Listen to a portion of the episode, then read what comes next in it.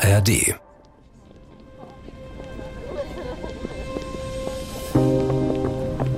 27. Juni 2018, ein sonniger Mittwoch im britischen Salisbury, einer der ältesten Städte Englands. Sie liegt tief im Süden des Landes. Zwei Stunden bräuchte man mit dem Auto nach London.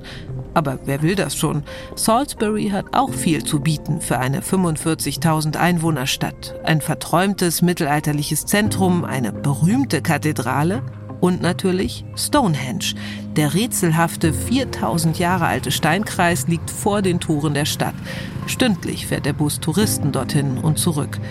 Jetzt im Sommer ist Salisbury also voller Besucher. Charlie Rowley ist aber wahrscheinlich gerade froh, wenn er für sich sein kann. Der 45-Jährige stöbert in der Mülltonne eines Second-Hand-Ladens. Bisschen peinlich, da so rumzuwühlen, aber Charlie hat eine ziemlich harte Geschichte. Drogensucht, Abstürze. Er ist einer, der froh ist, wenn er mal was umsonst bekommt. In genau dieser Mülltonne hat er neulich sogar einen Fernseher gefunden, also versucht er wieder sein Glück. Und siehe da, ein Parfum. Kein billiges, es heißt Premier Jour, erster Tag und es ist noch eingeschweißt. Charlie steckt es in die Manteltasche. Zwei Tage später, nach einer gemeinsamen Nacht, überreicht er das Parfum seiner Freundin Dawn. Die will es am liebsten gleich ausprobieren, aber die Verpackung ist ziemlich schwer zu öffnen. Die Folie so robust, dass Charlie ein Küchenmesser zu Hilfe nehmen muss. Dazu sind Pumpe und Flasche nochmal einzeln verpackt. Ein paar Tropfen lösen sich beim Zusammenschrauben. Charlie wäscht sie gleich vom Handrücken, bemerkt aber, dass das Parfum nach gar nichts riecht. Auch bei Dawn, die es großzügig auf beide Handgelenke sprüht. Die beiden schauen erstmal weiter fern. Aber schon nach 15 Minuten beginnt Dawn sich seltsam zu fühlen. Sie geht ins Bad und kommt nicht mehr zurück. Als Charlie nach ihr sehen will, liegt Dawn in der leeren Badewanne, vollständig bekleidet, kreidebleich. Charlie zieht ihren zitternden Körper auf den Boden. Sie atmet nicht, aus dem Mund kommt Schaum. Der 45-Jährige ruft den Notarzt, versucht sie wiederzubeleben. Er tut, was er kann, um sie irgendwie aufzuwecken. In Dawns Blut wird später der Nervenkampfstoff Novichok gefunden, das gleiche Gift, mit dem vier Monate zuvor der ehemalige russische Spion Sergei Skripal und seine 33-jährige Tochter Julia vergiftet wurden, ebenfalls in Salisbury. Charlie Rowley wird später auf dem Weg ins Krankenhaus zu Dawn zusammenbrechen. Auch er hat ja was abbekommen von dem seltsamen Parfum. Als er aufwacht und die Ärzte ihm sagen, dass Dawn gestorben ist, erinnert er sich erstmal an gar nichts, nicht mal daran, dass er eine Freundin hat. Charlie Rowley wird nie wieder ganz gesund werden. Er ist heute 50 Jahre alt, aber fühlt sich wie ein Greis. Er kann kaum laufen, nicht mehr richtig sehen und macht sich bis heute Vorwürfe. Dass er sich und Dawn, ohne es zu wissen, in eine Welt hineingezogen hat, in der mörderische Gesetze gelten. Eine Welt voll Tarnung und Täuschung, die sich erst erschließt, wenn man sich zurücklehnt und das große Ganze betrachtet. Punkte miteinander verbindet. Wenn man sich anschaut, was es für Fälle gegeben hat in den vergangenen Jahren, dann stellt man fest, es zieht sich eine Blutspur quer durch Europa.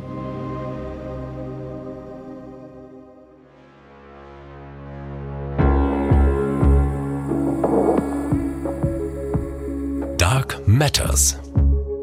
Geheimnisse der Geheimdienste. Ein Podcast von SWR3 und RBB24 Inforadio. Produziert von Bose Park Productions.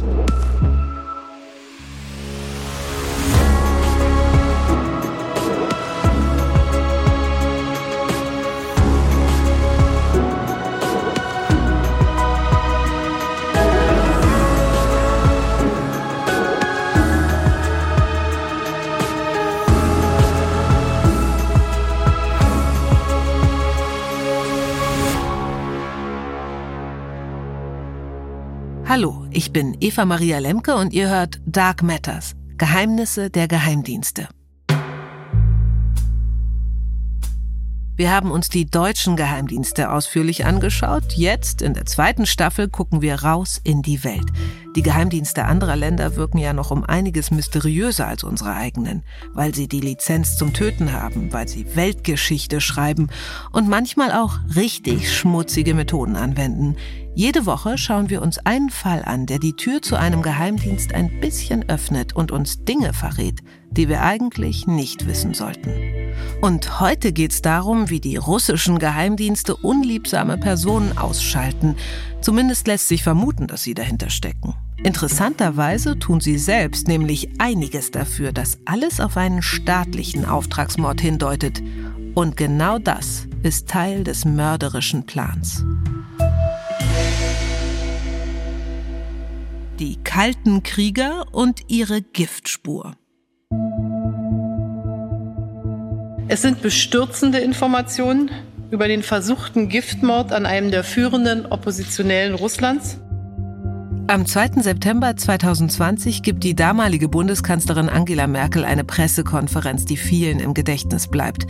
Es geht um einen versuchten Giftmord. Mal wieder. Aber diesmal geht es um Alexei Nawalny, russischer Oppositioneller und zu diesem Zeitpunkt seit zehn Tagen in der Berliner Charité in Behandlung. Seine Familie wollte das so. Die Bundesregierung kam ihrem Wunsch nach, ihn in Deutschland behandeln zu lassen. Die Charité hat spezialisierte Toxikologen der Bundeswehr mit der Untersuchung verschiedener Proben von Herrn Nawalny beauftragt. Nun hat das Speziallabor der Bundeswehr einen klaren Befund geliefert.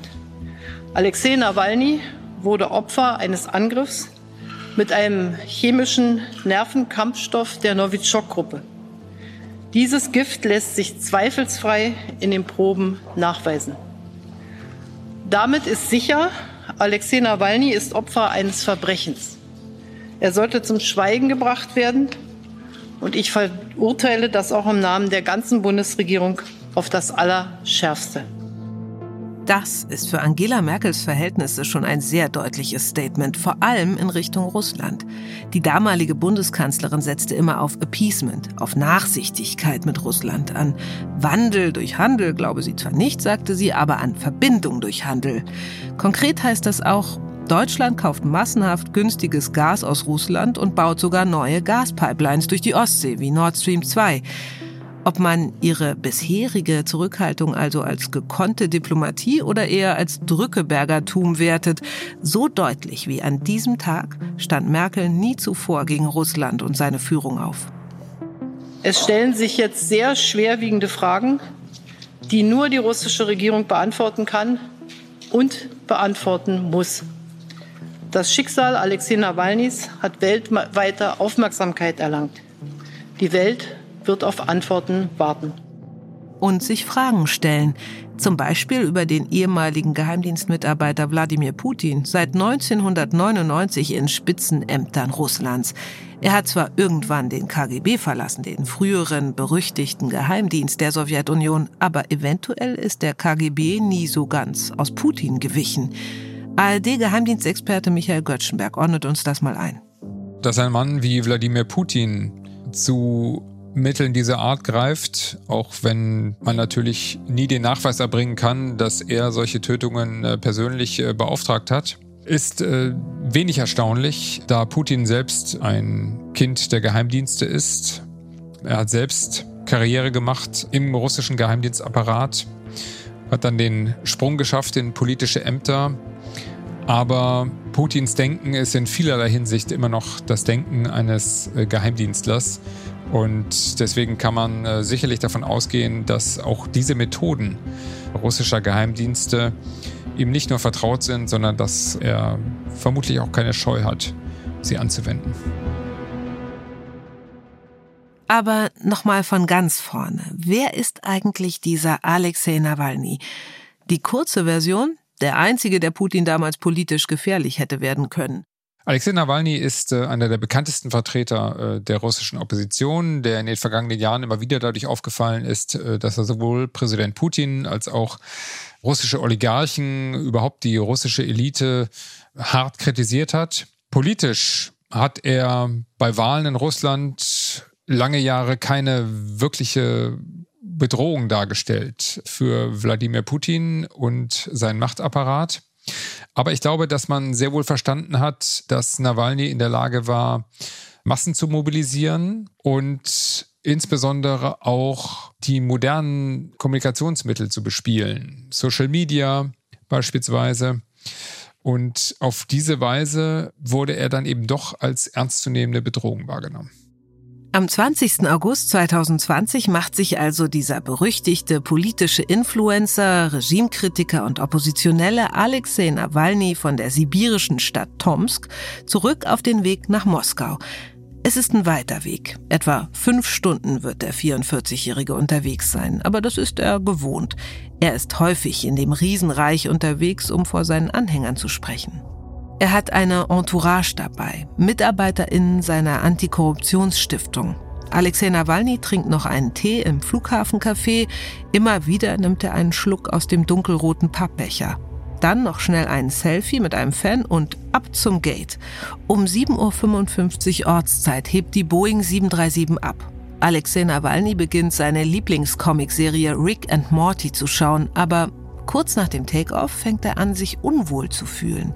Er bittet seine Pressesprecherin Kira Jamisch, mit ihm zu reden, ihn abzulenken. Aber sein Zustand verschlechtert sich rapide. ARD-Geheimdienstexperte Michael Göttschenberg. Und ihm war sofort klar, worum es ging. Für ihn bestand sehr schnell überhaupt kein Zweifel, dass er vergiftet worden war. Und er ging fest davon aus, dass er im Begriff war zu sterben. Kurze Zeit später liegt Alexei Nawalny auf dem Boden vor der Flugzeugküche, so gut es geht, abgeschirmt vom Rest der Passagiere. Per Durchsage wird ein Arzt an Bord gesucht. Während die Flugbegleiterin spricht, hört man im Hintergrund Nawalnys Schmerzensschreie. Dann verliert er das Bewusstsein. Der Pilot trifft eine folgenreiche Entscheidung. Die Maschine wird in Omsk zwischenlanden. Obwohl es eine Bombendrohung an dem dortigen Flughafen gab, bei der man auch die Frage stellen kann, ob das ein Zufall war oder ob das äh, tatsächlich Teil des Mordkomplotts gewesen ist. Als das Flugzeug in Omsk landet, warten schon Sanitäter auf der Landebahn. Nawalny wird sofort ins Krankenhaus gebracht und behandelt. Erst ist auch dort die Rede von einer Vergiftung. Kurze Zeit später aber wechseln die Ärzte die Diagnose. Plötzlich ist von einer Stoffwechselstörung die Rede. Nawalnys Team glaubt, dass die Ärzte von russischen Sicherheitsbeamten unter Druck gesetzt werden, die die Klinik in Omsk sofort regelrecht belagern. Sie berichten auch, dass sie von ihnen daran gehindert werden, mit den aus Deutschland angereisten Ärzten zu sprechen. Denn die Bundesregierung erklärt schon wenige Stunden nach der Notlandung in Omsk, dass sie bereit ist, Nawalny nach Deutschland zu holen und in der Berliner Charité behandeln zu lassen. Die Sache ist klar. Wenn ein einflussreicher russischer Oppositioneller plötzlich schwer krank wird, dann ist eine Stoffwechselstörung zumindest unwahrscheinlich. Tatsächlich hat der Kreml sich darauf eingelassen und Nawalny wurde dann mit einer Privatmaschine nach äh, Berlin geflogen, wo er dann tatsächlich auch in der Charité weiter behandelt werden konnte. Über 30 Tage verbringt Nawalny in der Charité mitten in Berlin. Gemeinsam mit dem Institut für Pharmakologie und Toxikologie der Bundeswehr in München versuchen sie endgültig herauszufinden, was ihm widerfahren ist, mit welchem Gift genau er wirklich getötet werden sollte. Alexei Nawalny wurde Opfer eines Angriffs mit einem chemischen Nervenkampfstoff der Novichok-Gruppe. Nur ein paar Jahre zuvor wurde schon einmal jemand vergiftet, der Putin ein Dorn im Auge war, Sergei Skripal der Spion, von dem wir schon ganz am Anfang gesprochen haben, auch bei ihm kam Novichok zum Einsatz. Der Biochemiker und Chemiewaffenexperte Marc Michael Blum sagt, im Fall von Nawalny gab es schon früh Anhaltspunkte, dass auch hier Novichok eine Rolle spielte. Es war nicht der gleiche Kampfstoff wie bei Skripal, aber er kam aus der gleichen Familie. Diese Novichok-Kampfstoffe haben so die Eigenschaft, mit einer gewissen Verzögerung zu wirken. Also von dem Moment, wo sie wirklich die Exposition haben, bis zu dem Moment, wo sie dann entsprechend zusammenbrechen und eben starke Symptome zeigen und eventuell dann sterben. Also, abhängig von der Dosis ist es noch möglich, die Vergifteten zu retten, wenn sie so schnell wie möglich behandelt werden. Die wenigen Stunden nach der Vergiftung sind also entscheidend, so mag Michael Blum weil irgendwann werden sie bewusstlos und irgendwann setzt ihre Atmung aus. Wenn das passiert und sie entsprechend keine Behandlungsmöglichkeit haben, dann war es das. Was Nawalny also gerettet hat, waren zwei Dinge, oder besser zwei Menschen und ihre Kurzentschlossenheit. Erstens ein mutiger Pilot, der gesagt hat, ich fliege jetzt nicht weiter nach Moskau, ich lande jetzt mal äh, in Omsk mache eine Notlandung und die erstmedizinische Betreuung dort vor Ort, auch schon am Flugplatz. Also sowohl der erstbehandelnde Arzt oder Notarzt als auch eben der Pilot. Das sind die beiden, die quasi sein Leben gerettet haben. Nachdem bewiesen ist, dass Nawalny vergiftet wurde, stellt sich natürlich noch die Frage, von wem? Auch wenn die meisten die Antwort schon vermuten, gelingt es der Rechercheplattform Bellingcat, einer Gruppe, die sich als Geheimdienst des Volkes versteht und auf Whistleblower und sehr akribische Internetrecherchen stützt, gemeinsam mit dem Online-Investigativmagazin The Insider minutiös nachzuweisen, was sich unmittelbar vor und nach der Tat ereignet hat und wer dafür verantwortlich gewesen sein könnte. ARD-Experte Michael Göttschenberg. Man hat mithilfe von Daten aus russischen Einwohnermeldeämtern, mit Steuerdaten, aber auch mit Mobilfunk, Bewegungsdaten ziemlich genau rekonstruieren können, wer an der Durchführung dieses Anschlags äh, beteiligt war, wer wann, wo, zu welchem Zeitpunkt gewesen ist. Und es ist Bellingcat gelungen, acht Agenten des russischen Geheimdienstes FSB zu identifizieren, die diese Operation tatsächlich dann durchgeführt haben sollen. Für alle, die hier gerade nur KGB, FSB und russischer Geheimdienst verstehen, in unserer Hintergrundfolge geht es um die russischen Dienste, die von heute, also SWR, FSB und GRU, aber auch den sagenumwobenen KGB natürlich. Und darum, ob Giftanschläge tatsächlich zu ihrem operativen Geschäft gehören. Alles zum Nachhören in unserer Interviewfolge von Dark Matters. Lange Zeit vermuten die Ermittler, Nawalny hätte den Nervenkampfstoff über den Tee am Flughafen aufgenommen. Später aber stellt sich heraus, die russischen Geheimdienstmitarbeiter haben das Gift wahrscheinlich auf seine Unterhose aufgetragen. Und zwar auf die Nähte im Bereich des Schritts. Das macht auch durchaus Sinn. Da ist die Haut relativ dünn, ist ein relativ feuchtes Milieu, das begünstigt auch die Aufnahme über die Haut ist bei Giften immer das Problem, eine Substanz kann sehr, sehr giftig sein. Sie muss in den Körper, damit sie wirkt. Und was ganz klassisch für diese Nervenkampfstoffe ist, ist eben, dass die Dosis, wo sie anfangen, Symptome zu zeigen, und die Dosis, wo sie an der Dosis sterben, dass dazwischen nur ein extrem kleines Fenster ist. Weshalb man eben auch ausschließen kann, dass man hier jemanden nur verletzen wollte, sondern bei der Verwendung solcher Substanzen muss man davon ausgehen, dass tatsächlich eine Tötungsabsicht besteht. Das Timing ist aus Sicht der Attentäter perfekt. Langsam sickert das Gift durch die Nähte der Hose in die Haut, sodass die ersten Symptome erst auftreten, nachdem die Maschine schon gestartet war. Und Stunden später, bei der Landung in Moskau, wäre Nawalny wohl schon nicht mehr zu retten gewesen. Und weil wir es hier andauernd erwähnen, gucken wir mal genauer hin. Was ist dieses Novichok und wo kommt es her? Marc Michael Blum spricht da etwas wissenschaftlicher von Nervenkampfstoffen der Novichok-Klasse. Und sie alle stammen ursprünglich aus der Sowjetunion. Das begann schon in den 60er Jahren, ging bis in die 80er, so zu Zeiten, wo es noch kein Chemiewaffenverbot gab, wo es noch große Arsenale gab und wo man immer auf der Suche nach neuen Dingen waren, die besser waren als das, was man hatte. Also ähm, die haben es aber nicht in den Chemikalienanhang des Chemiewaffenübereinkommens geschafft, in dem gewisse Substanzen gelistet sind, für die ganz spezifische und sehr strikte Kontrollverifikationsmechanismen gelten. Novichok ist also ein Gift, das es offiziell eigentlich gar nicht gibt, von dem kaum einer weiß, wie es sich zusammensetzt, welche chemische Struktur es hat, weil es eine Art blinder Kampfstoff ist, so top secret, dass es nicht mal auf der Liste der Chemiewaffen auftaucht. Also nach außen hält sich Russland an das Chemiewaffenverbot, nur dass ihnen eben einiges zur Verfügung steht, das gar nicht als Chemiewaffe gilt, weil es auf keiner Liste auftaucht, weil das Wissen darüber so gut wie nie die dicken Mauern des Kremls und der sowjetischen Labore verlassen hat. Novichok war für den Kriegsfall entwickelt worden. Wäre es da zum Einsatz gekommen, wären Hunderte, vielleicht Tausende gleichzeitig vergiftet worden, hätte kein Staat der Welt all diese Menschen intensiv medizinisch betreuen und damit retten können. Und es ist ein Mittel, das es eigentlich gar nicht geben dürfte, weil es mit dem Ende der Sowjetunion hätte vernichtet werden müssen. Wie gesagt, eigentlich. ARD-Geheimdienstexperte Michael Göttschenberg. Tatsächlich scheinen aber zumindest kleine Mengen davon weiterhin äh, aufbewahrt worden äh, zu sein und dann eben tatsächlich zum Einsatz gebracht worden zu sein, um dann eben solche gezielten Tötungen äh, vorzunehmen. Nervenkampfstoffe wie Novichok sind extrem selten. Das hat unter anderem damit zu tun, dass sie nicht jeder einfach so herstellen kann. Dafür sind die Sachen auch im Umgang einfach zu giftig. Sie müssen trainiert sein im Umgang mit so giftigen Substanzen, um sie auch sicher handhaben und herstellen zu können. Selbst wenn sie Chemiker sind, heißt das nicht automatisch, dass sie auch in der Lage sind, mit der Giftigkeit solcher Substanzen so umzugehen, dass es sie dann am Ende eben auch nicht eventuell selbst trifft. Also da braucht es Erfahrung und auch ähm, eine entsprechende professionelle Expertise. Wie Marc Michael Blum hier schon erwähnt, die Personen, die mit solchen Stoffen agieren, die müssen wissen, was sie tun, sonst besteht die Gefahr, dass sie selbst zum Opfer des Gifts werden.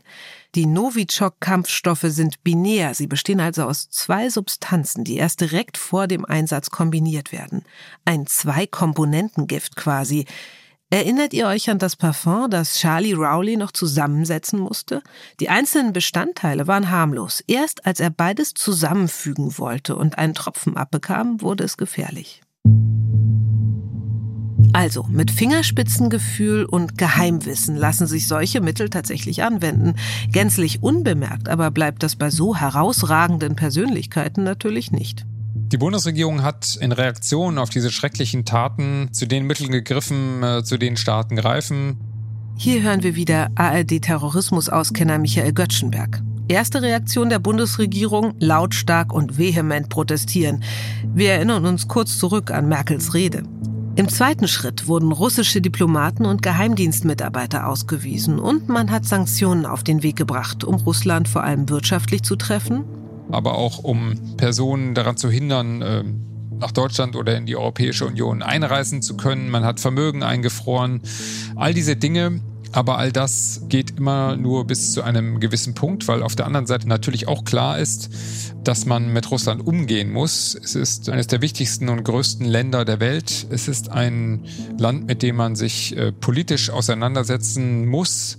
Daran führt äh, überhaupt kein Weg vorbei und deswegen äh, finden all diese Reaktionen naturgemäß an einem gewissen Punkt dann auch ihr Ende. Also, sie können Russland nicht wirklich in die Schranken weisen und gleichzeitig auch nicht richtig als Auftraggeber überführen. Die deutschen Ermittler dürfen nicht tätig werden und das hat gleich mehrere Gründe, wie Marc Michael Blum erklärt. Nawalny ist in Russland vergiftet worden. Er ist ein russischer Staatsbürger und er ist nicht dran gestorben. Das heißt, ähm, wäre er an der Charité an seiner Vergiftung gestorben, hätte das auch wieder die Möglichkeit gegeben zu ermitteln. Aber so konnte die deutsche Staatsanwaltschaft hier keine Ermittlung vornehmen. Deshalb gibt es auch immer wieder öffentlich auch ähm, in den entsprechenden Gremien der Aufruf an Russland, dort auch mal eine entsprechende Untersuchung durchzuführen. Hat es bisher nicht gegeben, wird es wahrscheinlich auch nicht geben. Die deutschen Ermittlungsbehörden können nichts tun, aber Nawalny selbst wird aktiv. Als ihm die Journalisten von Bellingcat, The Insider und dem Spiegel ihre Rechercheergebnisse zu den Tätern vorstellen, beschließt er kurzerhand, er wird seine Mörder anrufen. Zur Überraschung der Journalisten macht er aber einen makabren Telefonstreich draus. Hallo, Konstantin Borisovich.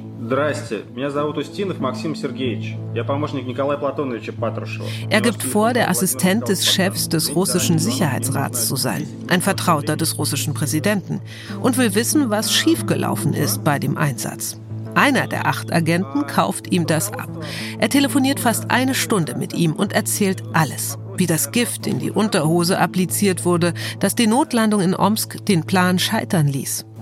Unter dem Titel Ich habe meinen Mörder angerufen, er hat gestanden, veröffentlicht Nawalny das Video später auf YouTube. Aber obwohl die Hinweise und Indizien erdrückend sind, dass es wirklich ein Novichok-Kampfstoff aus sowjetischen Laboren war, der Nawalny fast ums Leben brachte, dass das eine geheimdienstliche Aktion, ein Attentat gegen Nawalny war, das wird sich wohl niemals gerichtsfest beweisen lassen. Die russischen Behörden ermitteln in keinem der Fälle, die wir hier schildern. Und die Geheimdienste nutzen ein Instrument, das die CIA geprägt hat, um Regierungsmitglieder und ihre Agenten vor Strafverfolgung zu schützen. Plausible Deniability. Frei übersetzt, wenn du Dreck am Stecken hast und jemand danach fragt, leugne, leugne, leugne, solange du kannst. Wenn dir keiner das Gegenteil beweisen kann, giltst du weiter als unschuldig. Im Grunde die Verteidigungstaktik eines Fünfjährigen, der einen Ball in die Scheibe geschossen hat. Ich war's nicht, echt nicht. Das Einzige, was nicht dazu passt, ist dieser offensichtlich russische Giftstoff. Aber auch das ist wohl Absicht, so Michael Göttschenberg. Giftanschläge sind äh, besonders perfide, weil es eine Art zu sterben ist, vor der jeder Mensch äh, große Angst hat und die wahrscheinlich in den Nachrichten landet. Jeder Giftmord entfaltet eine regelrechte Breitenwirkung, wie eine Panikstreubombe. Die Nachricht vom vergifteten Staatsfeind geht rum und macht sicher einige nachdenklich, die ähnliches vorhaben wie das spätere Opfer. Mit anderen Worten, eine einzige mit Gift präparierte Unterhose ergibt tausende Unterhosenträger, die morgens leicht nervös darüber nachdenken, ob ihnen vielleicht ähnliches blühen könnte. Gleichzeitig ist Gift das perfekte geheimdienstliche Tatwerkzeug, weil man es einfach in die Tasche stecken kann und unbemerkt über Grenzen schmuggeln. Eine Waffe äh, ins Ausland zu bringen oder sich im Ausland zu organisieren, ist äh, mitunter aufwendiger und schwieriger, als wenn man jemanden vergiften will. Es ist dem Täter in der Regel äh, möglich, unerkannt äh, zu entkommen, bevor das Gift seine Wirkung zeigt, äh, möglicherweise das Land zu verlassen, sodass Giftmorde in vielerlei Hinsicht ein sehr effektives Mittel darstellen, wenn ein Geheimdienst in anderen Ländern Menschen zur Strecke bringen will oder eben auch in Russland selbst. In Russland selbst, gutes Stichwort, die gezielte Tötung von oppositionellen Regimekritikern und sogenannten Verrätern hat dort nämlich eine lange Geschichte. Sei es zu Sowjetzeiten, sei es danach, aber auch im zaristischen Russland gehörte das äh, immer schon dazu. Auch Stalin hatte eine eigene Giftküche und in den letzten 20 Jahren gab es nochmal ein echtes Giftmord-Revival, besonders gegen die, die in Putins Augen Höchststrafen verdient haben.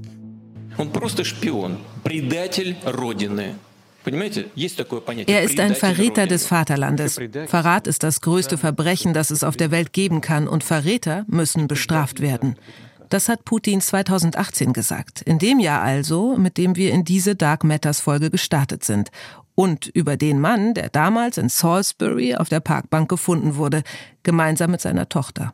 Sergei Skripal war ein russischer Geheimagent, der sich vom britischen MI6 hatte anwerben lassen, der auch die Identität einiger russischer Agenten verraten haben soll, der dafür auch in Russland äh, inhaftiert worden war und der dann im Zuge eines äh, Gefangenenaustauschs nach Großbritannien überstellt wurde, wo er dann britischer Staatsbürger wurde.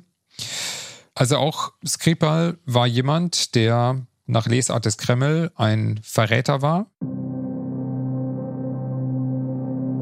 Am Sonntag, den 4. März 2018, verlässt Sergei Skripal gemeinsam mit seiner 33-jährigen Tochter sein Haus im englischen Salisbury. Sie machen sich auf den Weg in die Innenstadt, besuchen ein Pub, anschließend ein italienisches Restaurant. Kurze Zeit später bemerken Spaziergänger zwei bewusstlose Menschen auf einer Parkbank. Sergei Skripal und seine Tochter werden in kritischem Zustand ins Krankenhaus gebracht. Der britische Geheimdienst MI6 und die Polizei nehmen Ermittlungen auf. In den folgenden Tagen bestätigen Labortests, dass die Skripals mit dem Nervengift Novichok vergiftet wurden. Sie liegen wochenlang im Koma, überleben am Ende aber beide. The government has concluded that it is highly likely that Russia was responsible for the act against Sergei and Yulia Skripal. Mr. Speaker, there are therefore only two plausible explanations for what happened in Salisbury uh, on the 4th of March. Either this was a direct act by the Russian state against our country, or the Russian government lost control of its potentially catastrophically damaging nerve agent and allowed it to get into the hands of others. Die britische Regierung, hier die ehemalige Premierministerin Theresa May, beschuldigt Russland für die Vergiftung von Sergei und Julia Skripal verantwortlich zu sein. Und auch sie weist mehrere russische Diplomaten aus. Russland hingegen leugnet jegliche Beteiligung und bestreitet die Vorwürfe. Ihr erinnert euch, plausible deniability, wasserdichtes Abstreiten. Und wieder gibt es deutliche Hinweise auf russische Dienste. Nach der Auswertung von Videomaterial und Gesichtserkennungssoftware und vermutlich auch dank enger Zusammenarbeit mit internationalen Geheimdiensten veröffentlichen die britischen Behörden im Juni 2018 sogar Fotos der Männer, die im Verdacht stehen, für die Tat verantwortlich zu sein. Alexander Petrov und Ruslan Boschirov sind da schon längst wieder in Russland. Sie geben aber Fernsehstatements ab. Sie haben die Kathedrale von Salisbury besichtigen wollen, deren Turm 123 Meter hoch sei, sagen sie. Antworten wie aus dem Reiseführer abgelesen, alles sehr verdächtig. Und das soll es wohl auch sein. Die Botschaft, wenn wir wollen, dann machen wir das. Und grinsen dabei. Und zu einer strafrechtlichen Anklage kommt es auch hier nicht, denn Russland verweigert die Auslieferung der Verdächtigen. Es gibt keine realistischen Aussichten auf einen Prozess. Später finden die Ermittler allerdings noch heraus, wie genau die Skripals vergiftet wurden. Der Giftstoff wurde an die Türklinke an ihrem Wohnhaus geschmiert. Wie später bei Nawalny soll das Nervengift über die Haut aufgenommen werden. Ein weiterer Fall ereignet sich 2006 in London. Der ehemalige Agent des Hauptinformations- und Sicherheitsdienstes der Sowjetunion, kurz KGB, Alexander Litvinenko, macht sich nach dem Untergang der Sowjetunion im Dezember 1991 als Regimekritiker einen Namen. Nach seiner Flucht nach England soll er auch für den britischen Geheimdienst MI6 gearbeitet haben. Er hat also genau wie Skripal die Seiten gewechselt. Und auch er wird dafür bestraft. ARD-Geheimdienstexperte Michael Göttschenberg. Litvinenko äh, befand sich am Abend, bevor er ins Krankenhaus eingeliefert wurde, im Hotel Millennium in einer Sushi-Bar und äh, soll dort mithilfe eines Tees vergiftet worden sein, in dem äh, sich Polonium 210 befunden hat. Das dazu führte, dass er am nächsten Tag mit ähm, starken Beschwerden ins Krankenhaus gebracht wurde, wo dann diese radioaktive Substanz in seinem Körper nachgewiesen werden konnte. Polonium ist radioaktiv und extrem selten. Man braucht eine kerntechnische Anlage, um es herzustellen. Dieses silbrige Metall, das zu den sogenannten Alpha-Strahlern gehört. Von außen kann es kaum durch die Haut dringen. Von innen aufgenommen aber entfaltet es seine zerstörerische Wirkung. Bei Litvinenko ist zunächst nicht klar, was das Problem ist, erklärt Marc Michael Blum. Alpha-Strahlung ist schwer zu messen. Noch schlimmer ist, Sie können dann am Ende auch wenig machen. Also Sie können versuchen, solche Metalle zu komplexieren, also Moleküle zu geben, die diese Metalle sich schnappen und dann so zu verwandeln, dass sie eben zum Beispiel über die Niere und Urin ausgeschieden werden können. Das ist aber sehr schwer. Und ähm, teilweise ist es eben auch zu spät und teilweise geht es auch gar nicht richtig. Das radioaktive Material muss aus dem Körper entfernt werden, bevor die tödliche Strahlendosis aufgenommen wird. Und in der Tat, die Menge, die er aufgenommen hat, war hoch, äh, damit auch die entsprechende Strahlenbelastung und das führte dann eben auch zu seinem Tod. Im Gegensatz zu Nawalny oder den Skripals überlebt der Überläufer Litvinenko den Anschlag auf sein Leben nicht. Er stirbt buchstäblich vor den Augen der Welt. Die Bilder von dem schwerkranken, kahlen Mann im Krankenhausbett sind überall zu sehen. Inzwischen gehen die Ermittler davon aus, dass eine winzige Menge Polonium in seine Tasse gesprüht wurde. Nicht unbedingt eine Methode, bei der sicher ist, dass es nur die Zielperson trifft. Chemiewaffenexperte Blum. Das heißt also, äh, jeder Tropfen, der da eventuell daneben gegangen ist, ist ja auch wieder gefährlich gewesen. Also sie haben äh, ja immer auch die Gefahr eben einer Gefährdung der Öffentlichkeit. Und damit ist es natürlich auch nochmal eine andere Qualität, als ich versuche da einen Menschen gezielt zu töten, sondern ich nehme auch noch billigend in Kauf, dass eben noch Leute drumherum eben auch betroffen sind. Außenstehende und völlig Unbeteiligte.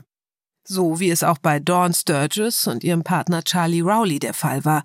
Dass völlig Unbeteiligte, die einfach zur falschen Zeit am falschen Ort sind, in einer Mülltonne offenbar zurückgelassene Tatwerkzeuge finden und dann leiden oder sogar sterben, wird einfach so hingenommen. Das sind dann die berühmten Kollateralschäden. Ob Novichok oder Polonium, beide sind zwar nicht leicht nachzuweisen, aber die Täter konnten sich trotzdem einigermaßen sicher sein, dass sie irgendwann als Todesursache feststehen würden. Und überhaupt ein russischer Oppositioneller, der eine Notlandung auslöst, wie Nawalny, Ex-Spione, die bewusstlos auf einer Parkbank entdeckt oder von einem Moment auf den anderen schwer krank werden und bei denen dann die Strahlenkrankheit festgestellt wird. Nach einem einfachen Abendessen. Das wird natürlich öffentlich. In all diesen Fällen wurde lang und breit darüber berichtet. Während also die Tat so heimlich still und leise wie möglich vonstatten geht, löst sie später, ähnlich zeitversetzt wie das Gift, ihre wahre zerstörerische Wirkung aus, dass alle ahnen, wer wirklich dahinter steckt, aber es niemand wirklich beweisen kann. Und dass kein Blei, kein Arsen oder Rattengift verwendet wird, sondern diese sehr speziellen Mittel sollen nicht verschleiern, was passiert ist, sondern genau das Gegenteil bewirken. Die Täter und ihre Auftraggeber wollen sicher sein, dass klar ist, wer dahinter steckt, erklärt nochmal Marc Michael Blum. da kommt die Sache mit der Message wieder ins Spiel. Da wollte jemand was extrem Exotisches verwenden und es musste so exotisch sein, damit es auch entsprechend medial aufgenommen wird, wo auch auszuschließen ist, das war kein Zufall und das war auch nicht irgendjemand, sondern das waren Leute, die Zugriff auf solche Substanzen hatten. Und da fallen einem dann auch nicht mehr sonderlich viele ein, weil dann sind sie am Ende bei einem staatlichen Akteur. Das Gift ist das eine, aber es gibt auch die Morde, die sich am helllichten Tag abspielen, mit vielen Zeugen, mitten in Deutschland, mitten in Berlin, im kleinen Tiergarten, einem Park nur wenige Minuten Fußweg vom Hauptbahnhof entfernt. Das war ja ein äh, Mittag um 12 Uhr freitags am 23. August äh, 2019. Der Park war sehr belebt, es war sommerlich, es war warm, ähm, viele Leute gingen spazieren, es kamen Beamte aus den umliegenden Behörden zum Mittagessen oder auch um Pause zu machen. Silvia Stöber ist Journalistin, unter anderem bei der Tagesschau und hat ein Buch zu dem Fall geschrieben, der 2019 eine Schockwelle durch Deutschland schickt. Also konkret ist genau das passiert, dass ein Mann in den kleinen Tiergarten äh, gegangen ist in äh, Berlin. Das heißt, er hat sich an den Eingang des Tiergartens gestellt, des Parks, und hat dort gewartet, dass ein tschetschenischer Georgier dort auftauchte. Der tschetschenische Georgier heißt Selimchan Changoshvili und kämpfte im Zweiten Tschetschenienkrieg von 1999 bis 2009 als Kommandeur der Milizen gegen Russland. Und er stand dort mit einem Fahrrad und hat ähm, die Straße runtergeguckt, wo ähm, tatsächlich auch herkam. Changoshvili biegt nach rechts in den Park ab und wird verfolgt. Der Fahrradfahrer ging hinterher und kaum waren sie einige Schritte gegangen und gefahren, äh, kam plötzlich äh, ein Schuss, zwei Schüsse und ähm, Rangoshvili fiel vornüber. Die Leute merkten plötzlich, dass da irgendwas geschehen war und die guckten dorthin, waren sehr aufgeschreckt, ähm, dachten aber nicht, dass das Schüsse gewesen sein könnte, weil das ist sehr ungewöhnlich und man glaubt auch nicht, dass man mitten im Park in Berlin äh, sowas hören würde.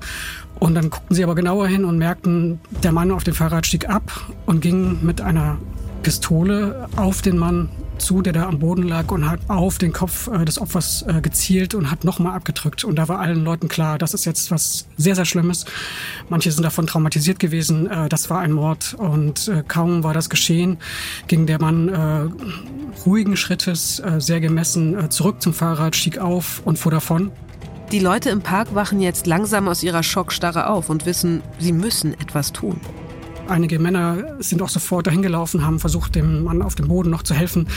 Das gelang aber nicht mehr, weil er war wirklich tot. Also das waren drei Schüsse, die letal waren. Es bleibt ihnen nur noch, die Polizei zu rufen und zu erklären, in welche Richtung der Täter gefahren sein könnte.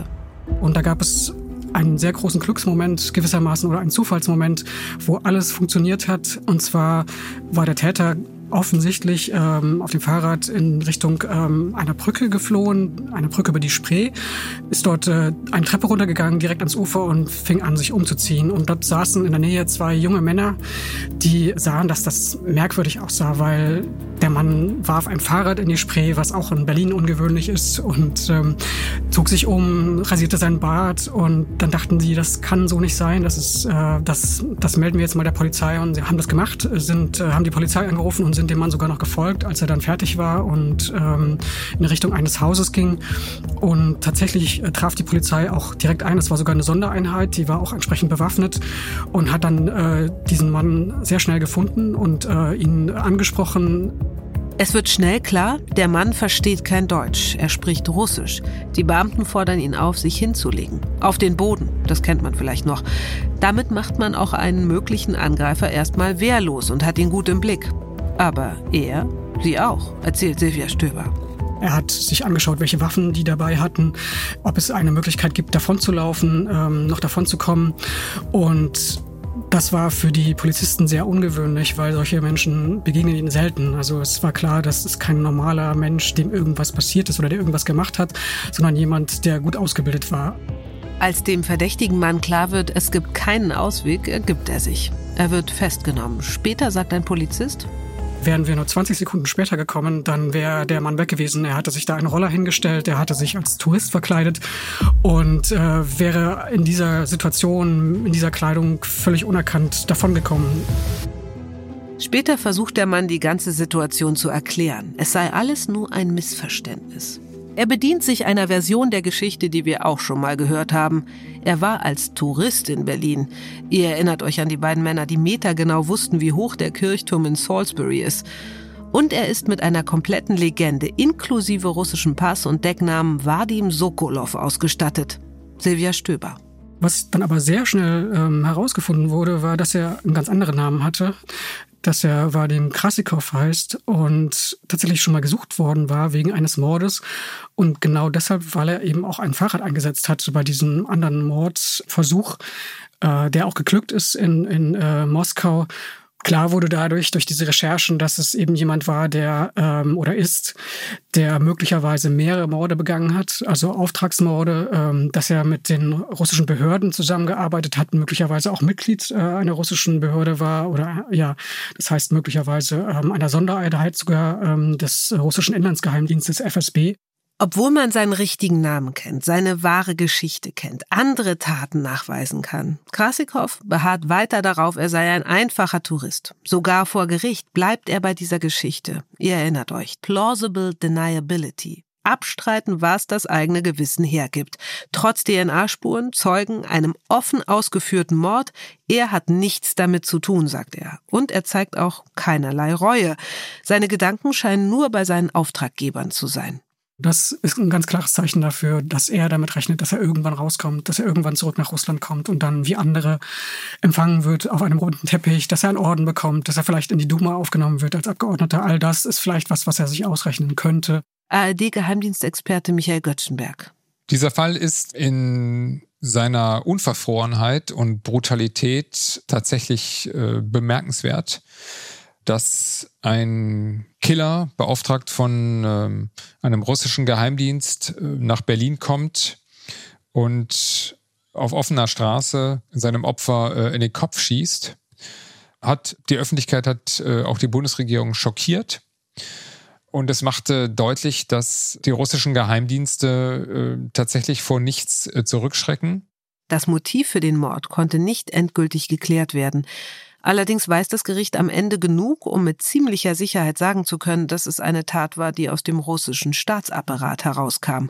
Und ähnlich wie bei den öffentlichkeitswirksamen, gruselig raffinierten Giftmorden und Anschlägen ist es bei diesem komplett schamlosen Mord vor aller Augen die Botschaft, die am zerstörerischsten wirkt, die vielleicht das viel größere Tatmotiv ist. Ihr seid nirgendwo sicher.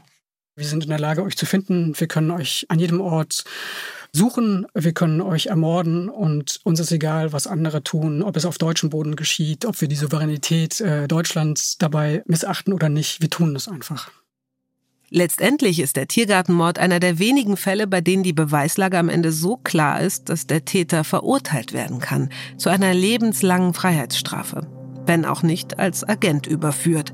Der Mord an Selimchan Khangoshvili ist nur einer in einer Serie von Morden an Tschetschenen im Exil, bei denen der dringende Verdacht besteht, dass der russische Geheimdienst involviert war. ARD-Experte Michael Göttschenberg sagt, die Geheimdienste sind in Russland Teil des Machtapparats. Anders als zum Beispiel in Deutschland, wo Geheimdienste Gefahren erkennen und abwehren sollen, sind die Geheimdienste in Russland Instrumente, um Macht auszuüben. Und zwar in einer Weise, wie äh, es bei uns nicht denkbar wäre. Das hat alles mit äh, rechtsstaatlichen Prinzipien äh, überhaupt nichts zu tun. Es geht darum, Menschen einzuschüchtern, bis hin zu dem Punkt, dass man Personen, die man für gefährlich hält oder die man für Verräter hält, gezielt äh, zu töten. Und insofern verbindet man mit russischen Geheimdiensten all das, was es an Negativem und Schrecklichem gibt, was über Geheimdienste ganz im Allgemeinen gesagt wird. Schon der sowjetische Geheimdienst KGB, für den Putin selbst fast 16 Jahre lang gearbeitet hat, war berühmt berüchtigt. Einer der Nachfolger, der Inlandsgeheimdienst FSB, scheint nicht weniger skrupellos zu sein, so die Einschätzung von ARD-Geheimdienstexperte Michael Göttschenberg. Wir haben es hier im Endeffekt mit einem Geheimdienst zu tun, der keine Scheu hat, brutalste Mittel zum Einsatz zu bringen, wenn es darum geht, die Interessen des Kreml zu vertreten. Wenn man sich anschaut, was es für Fälle gegeben hat in den vergangenen Jahren, dann stellt man fest, es zieht sich eine Blutspur quer durch Europa. Sogar während der Arbeit an diesem Podcast starb ein weiterer sogenannter Verräter unter mehr oder weniger mysteriösen Umständen. Jewgeni Prigoschin, Anführer der Wagner-Gruppe, einer gefürchteten Söldnertruppe, die im Krieg gegen die Ukraine besonders grausam vorgegangen sein soll. Genau zwei Monate nach seiner Rebellion gegen Putin stürzt das Flugzeug des Söldnerchefs auf dem Weg von Moskau nach St. Petersburg aus bisher ungeklärten Gründen plötzlich ab. Bei fast allen Fällen, die wir hier geschildert haben, ist offensichtlich, wer vom Tod der Opfer profitieren würde. In einigen Fällen sind die Täter als Agenten identifiziert worden, aber das konnte keinem einzigen Gerichtsfest bewiesen werden. Die Spuren sind oft so deutlich, dass sie fast wie ausgelegt wirken. Ich meine, ein Kampfstoff, der wirklich nur in einem einzigen Staat überhaupt hergestellt werden kann. Wie deutlich geht's denn noch? Aber auch da, bis auf Nawalnys düsteren Telefonstreich hat das niemals jemand zugegeben. Nur, dass wir überhaupt etwas davon ahnen, das hat Methode. Oft bleiben Geheimdienstverbrechen ja in ewiges Dunkel gehüllt. Hier fällt zumindest etwas Licht rein und das soll es auch. Michael Göttschenberg. Man hat den Eindruck, dass der Kreml in den äh, vergangenen Jahren sich überhaupt nicht mehr die Mühe macht, zu verschleiern, äh, zu welchen Mitteln man bereit ist zu greifen, äh, wenn es darum geht, mit Kritikern umzugehen oder Verräter zur Verantwortung äh, zu ziehen. Dass gezielte Tötungen äh, dazugehören, scheint eine Selbstverständlichkeit zu sein. Tatsächlich sieht es so aus, als wenn es den russischen Geheimdiensten sogar egal ist, dass man ihnen auf die Schliche kommt. Dass es vielleicht sogar Teil des Plans ist, dass man am Ende weiß, wer es war. Damit diese Botschaft eben auch rüberkommt, dass wir jeden kriegen, den wir haben wollen und dass sich keiner sicher sein kann. Das wahre Gift ist die Angst. Und mit Angst vergiftet man sich selbst. Es sei noch perfekter. Man muss niemanden vergiften, weil die Leute sich mit der Angst quasi selbst vergiften.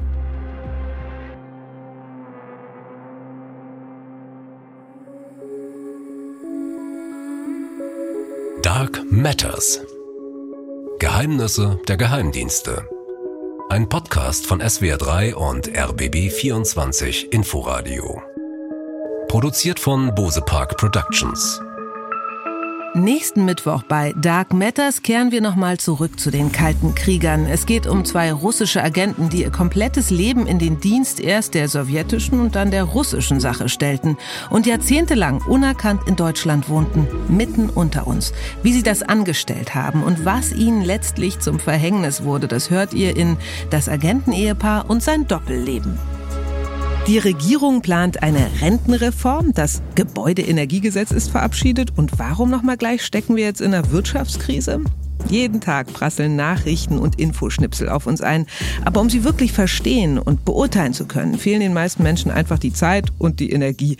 Und deswegen ist die Lage der Nation auch einer der erfolgreichsten Podcasts in Deutschland. Journalist Philipp Banse und der Jurist Ulf Burmeier tragen am Ende der Woche wichtige Ereignisse zusammen. Sie erklären die Zusammenhänge und machen Vorschläge, wie es besser laufen könnte. Jeden Monat hören rund eine Million Menschen Lage der Nation. Ist ja auch ganz einfach. Tippt einfach in den Browser lage.link-ziffer 1 oder abonniert die Lage der Nation überall, wo es Podcasts gibt. Moderation ich, Eva Maria Lemke. ARD-Geheimdienstexperten Michael Göttschenberg und Holger Schmidt. Ein besonderer Dank an den Experten in dieser Folge, Marc Michael Blum.